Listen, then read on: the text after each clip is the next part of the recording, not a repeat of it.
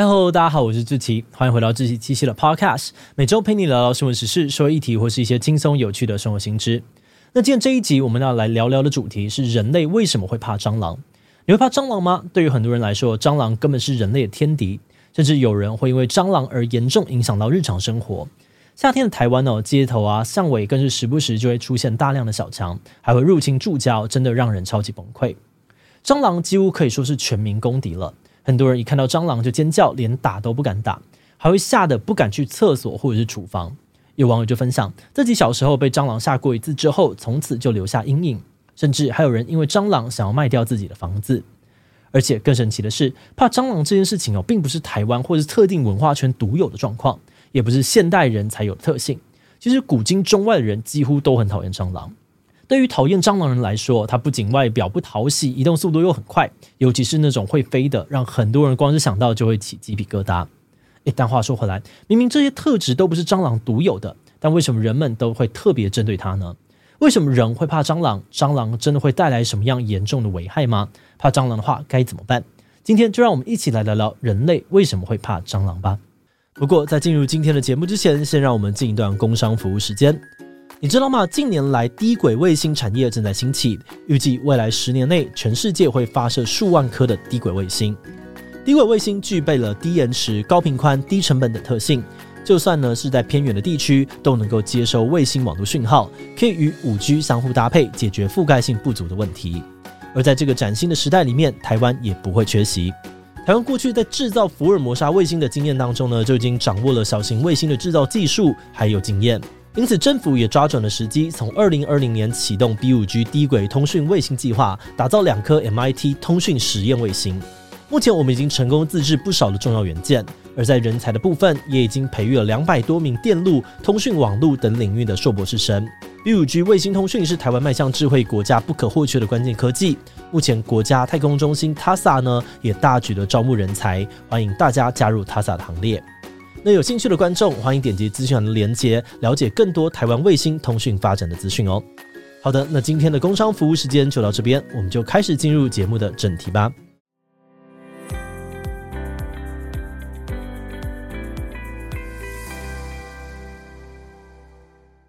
首先，虽然你可能不太情愿哦，但为了接下来的讨论呢，我们还是有必要先来了解一下蟑螂这个物种以及它们跟人类互动的历史。蟑螂是一种杂食性的昆虫，目前已知的蟑螂哦就超过四千种，而其中大约呢有几十种是会进入人类住所生活的家栖蟑螂。那蟑螂存在的历史大概可以追溯到西元前三点二五亿年，比起人类呢久远多了，也是地球现存最古老的昆虫。换句话说，人类其实从诞生以来就一直在跟蟑螂共处，而根据一些历史研究，可能从很久很久以前开始，人类就很讨厌蟑螂了。有学者就发现哦，古埃及人呢曾经制定咒语，祈求羊头神库努姆帮忙驱逐蟑螂。而西元一世纪时呢，古罗马知名作家劳普林尼也曾经在他的作品当中把蟑螂描述为恶心的害虫。那至于近代哦，就更不用说了。由于知识跟科学技术的进步，人们研发了各式各样的杀虫剂与蟑螂药，就是希望可以让蟑螂统统消失。但是蟑螂在地球上面活了这么久，见证了恐龙灭亡跟人类五百万年的演化历程。想灭绝它们真的有可能吧？嗯，抱歉让你失望了。就目前而言呢，想要看到蟑螂灭绝几乎是不可能的事。原因很简单，因为它们真的太强了。首先，作为已经在地球生存演化了几亿年的活化石哦，蟑螂的环境适应力非常的强。有研究发现，在室温环境之下，德国蟑螂不吃不喝可以活七到十天。有水源的话呢，它们甚至可以在没有食物的情况之下活四十二天之久。而且蟑螂呢是杂食性的昆虫哦，不挑食的能力也是它们生存的一大强项。举凡厨余、垃圾、粪便、血迹、痰，甚至是木头啊、纸张、抹布等等，他们什么都吃。甚至在食物不足的情况之下，蟑螂还会分食同伴的尸体。所以，即使呢你把家里扫得一干二净，蟑螂还是很有可能找到方法生存下去。此外，蟑螂的这个繁衍能力也很惊人哦。以德国蟑螂来说，它们一年最多可以繁衍出十万只后代。而且，就算没有雄性蟑螂，雌性蟑螂呢也能透过单性生殖快速的繁衍后代。所以说，只要你的家里呢曾经出现过一次蟑螂，那就算你已经用尽了各种杀虫手段，也很难把它们彻底清除。而且小虫们呢还会靠着超快速的繁殖能力再度卷土重来，甚至它们还可能会对你呢用的这个杀虫剂产生抗药性，变得更加的强大。嗯，这也太让人崩溃了吧？难道就不能通通去死一死吗？不过，如果我们从另外一个角度来看呢，要是蟑螂真的灭绝了，其实对于人类来说也未必是一件好事，因为在地球上面存在已久的蟑螂呢，早已经是生态系当中很重要的一环。不仅杂食的特性有助于物质的循环，有些蟑螂呢还会有为植物授粉的功能，而且蟑螂本身也是食物链当中重要的角色。所以，如果蟑螂彻底的消失哦，很多物种也会跟着灭绝。除此之外呢，蟑螂其实在人类的生活当中也经常扮演重要的角色。首先，虽然讲起来有点恶心，但蟑螂其实是人类的食物之一。像是东南亚呢，就有一些以蟑螂入菜的料理，当地人也见怪不怪。最近几年呢，联合国粮食及农业组织也提倡用虫食取代肉食，因为包含蟑螂在内的这些可食用昆虫，不仅繁衍迅速，营养也很丰富，可以帮助减少污染跟粮食短缺的问题。此外，蟑螂呢还是能够治病的药材，像是《神农本草经》《本草纲目》等等的中国古代医书当中，就都有提到以蟑螂入药治疗扁桃腺发炎、咽喉炎等等的疾病的记录。现代药理研究更可以发现，蟑螂可以用在伤口愈合、免疫、抗纤维化等等的医学领域。不仅如此，许多关于基因啊、神经与内分泌的研究呢，也都是以蟑螂为实验对象。更有不少专家学者致力于开发蟑螂的价值，把它的特性运用到救援、环保、材料科学、军事等等各式各样的领域。举例来说，日本呢就有科学家利用电流控制蟑螂移动，在它们的背上装设这个镜头以及探测器，希望未来在地震之类的天灾发生时，蟑螂可以进入灾区帮忙搜救生还者。诶，但话说回来，既然蟑螂优点这么多，这么的好用，为什么我们还会怕蟑螂呢？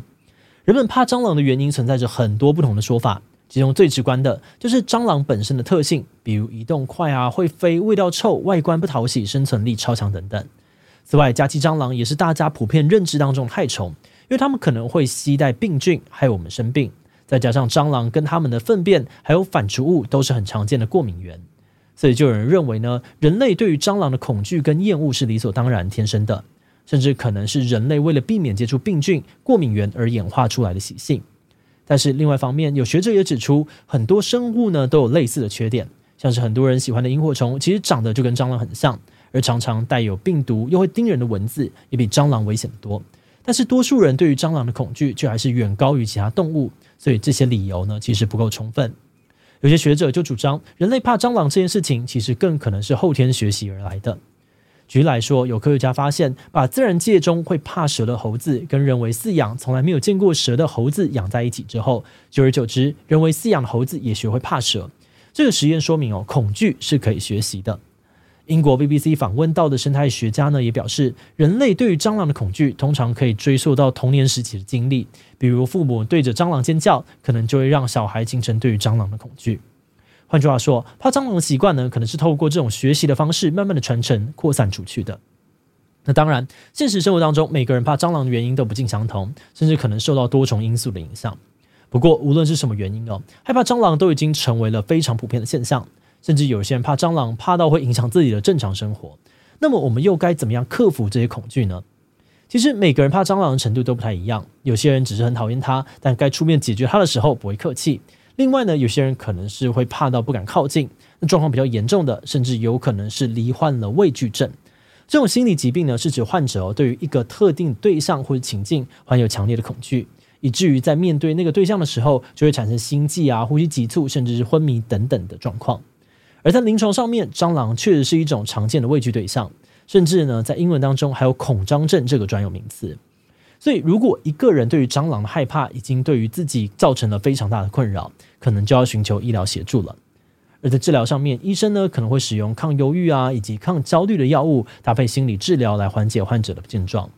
不过，绝大多数怕蟑螂的人哦，并没有严重到罹患畏惧症的程度。那对于一般怕蟑螂的人来说呢，有医师就建议可以采用系统性减敏法，意思是让一点一滴渐进式的让自己暴露在恐惧的情境当中，来让身心灵慢慢适应这种环境的刺激。